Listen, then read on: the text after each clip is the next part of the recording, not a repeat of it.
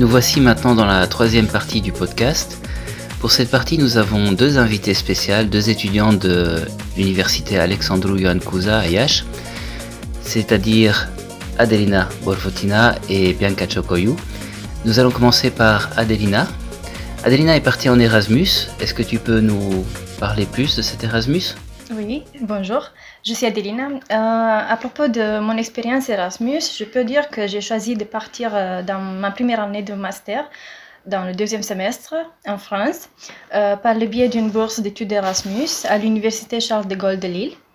J'ai choisi cette université et cette capitale de Flandre, comme on l'appelle, parce qu'elle se trouve à la frontière avec la Belgique, le pays de la bande dessinée, et elle est au croisement de quelques villes importantes de l'espace francophone comme Paris, Bruxelles. Et tout ce qu'il y a autour euh, n'est que de l'histoire qui vaut la peine vraiment d'être connue. Super pour la BD. On va, reparler de la BD après.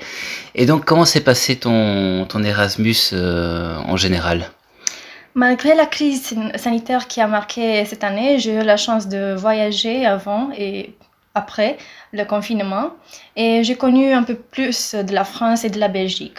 Et j'ai vraiment beaucoup aimé tout ce que j'ai découvert. De même, de point de vue de l'espace euh, universitaire, c'était une expérience que j'aimerais répéter grâce aux professeurs qui m'ont inspiré et qui m'ont fait aimer euh, ce qu'ils enseignaient aussi, avec de la passion. C'est pour cela que mon mémoire de recherche aura comme thème principal la littérature africaine et la bande dessinée, deux de mes passions récemment découvertes que j'aimerais mettre ensemble et peut-être souligner aussi le thème de l'enfant soldat africain. Donc, euh, je dirais que mon expérience Erasmus a été particulièrement, particulièrement intéressante et enrichissante de plusieurs points de vue. Et je ne peux être que reconnaissante pour cette euh, opportunité et pour tout ce que j'ai vécu. Oui, ouf, c'est une, euh, une réponse très large. Donc, euh, félicitations pour cet Erasmus. Félicitations aussi pour, pour tes projets. C'est superbe. je pense que tu fais partie aussi d'une équipe bande dessinée. Oui, tout à fait. L'équipe BD de, du lectorat de l'université Alexandre Cousin. Euh, super, et nous, nous sommes plusieurs. Il y a aussi Bianca qui est ici et beaucoup d'autres personnes qui ne sont pas présentes. Euh, voilà, donc tu vas nous parler de ton travail aussi de master un petit peu. Donc euh, tu, tu parlais de, de l'Afrique. Qu'est-ce que tu veux faire exactement? Comme je le disais tout à l'heure, lors de mon stage à l'Université de Lille, j'ai trouvé un nouveau sujet captivant, la littérature africaine. Je l'ai découverte euh, grâce aux cours de littérature francophone et de jeunesse africaine en guerre euh, qui ont été assurés par euh, Madame Marie Bulté, une maîtresse de conférences en littérature francophone. Et le thème principal de ces cours était l'enfant soldat en Afrique. Par conséquent, je vais m'intéresser à ce sujet et l'analyser pour me sensibiliser moi-même un peu plus et peut-être aussi un autre public des lecteurs de mon mémoire de recherche. Euh, donc, sensibiliser face au droit international humanitaire qui, oui, il vise à restreindre les effets néfastes des conflits armés. De plus, à mon avis... Tu vas t'engager aussi. Oui, un peu. Pourquoi pas C'est un sujet qui est moins connu, je dirais. Et euh, à mon avis, comme je le disais, oui, euh, ces deux éléments que je veux rassembler dans un mémoire de recherche, l'enfant soldat africain et la bande dessinée, sont des sujets sur lesquels on s'en penche moins dans l'espace culturel euh, franco-roumain, si je peux dire comme ça. Et j'aimerais y apporter une nouvelle contribution. C'est sûr que tu vas apporter une chouette contribution parce que c'est un, un sujet très, très moderne, très nouveau. Euh, je te souhaite bonne chance. Merci beaucoup. Et je pense que tu, vous êtes à deux, donc à travailler sur des, des sujets de bande dessinée. il y a aussi Bianca Chokoyu, et nous allons tout de suite euh, demander à Bianca de sur quoi elle va travailler et comment elle va travailler sur son sujet. Bianca, avant de commencer sur ton travail de master, euh, tu fais partie d'une équipe de bande dessinée. De quoi s'agit-il? Euh, Ce projet a commencé il y a deux ans euh, parce qu'on a eu un cours de bande dessinée avec euh, toi. Et euh, on a décidé de rendre la bande dessinée plus connue.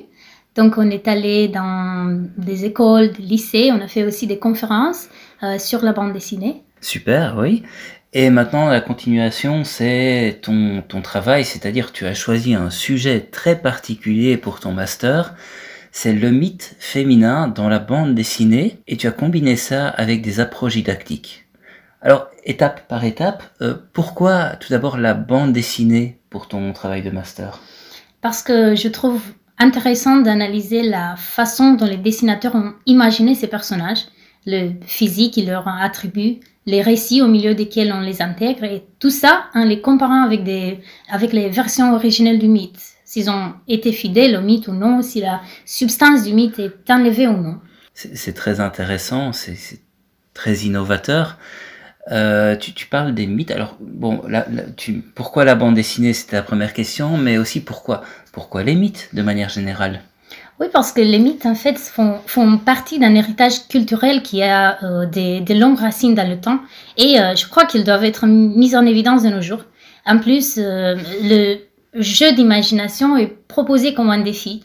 Il faut préciser que les mythes ne sont pas de simples légendes, mais qu'ils sont chargé d'une philosophie que je vais identifier. Super, et ça fera une belle suite à notre interview avec Maria euh, puisqu'on parlait aussi des mythes, de la mythologie.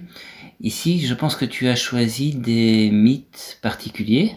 Euh, lesquels et, et, pourquoi exactement? Euh, Il s'agit du, du, mythe de Pandora et euh, Lilith, parce que leur, leurs actions permettent de réfléchir profondément sur la place de la femme dans le monde. Justement, on a parlé de féminisme aussi juste avant. Oui. C'est bien. Donc, ces personnages sont, sont des femmes qui ont voulu s'imposer dans un monde masculin. Donc, à côté de, l'analyse graphique de ces bandes dessinées, euh, ce qui m'intéresse, c'est aussi la place de Lilith dans les croyances religieuses et euh, aussi le statut de Pandora dans la lutte entre les deux sexes. D'accord, donc le, le but est assez précis. Maintenant, il reste une dernière question, c'est très intrigant. Tu parles d'approche didactique.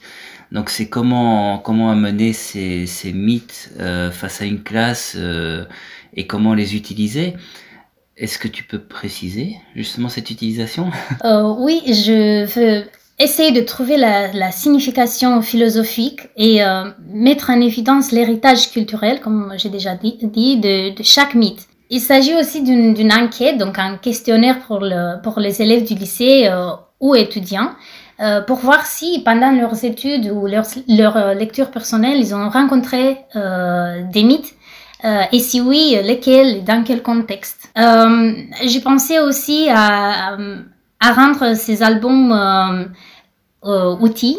Mmh. Donc, les albums que je vais analyser dans mon mémoire seront utilisés pour l'enseignement du FLE euh, aller dans un dossier pédagogique que je vais proposer à la fin de, mon mémoire. C'est un sujet qui est donc très très pratique. Donc tu parles de, tu parles de certaines théories pour en venir à vraiment la pratique, l'utilisation dans, dans les classes. Bien, euh, merci Adelina, merci Bianca pour euh, ces interviews. Euh, on va donc terminer ce podcast. Merci de nous avoir écoutés. Euh, merci à mon collaborateur de CBU François et à la prochaine.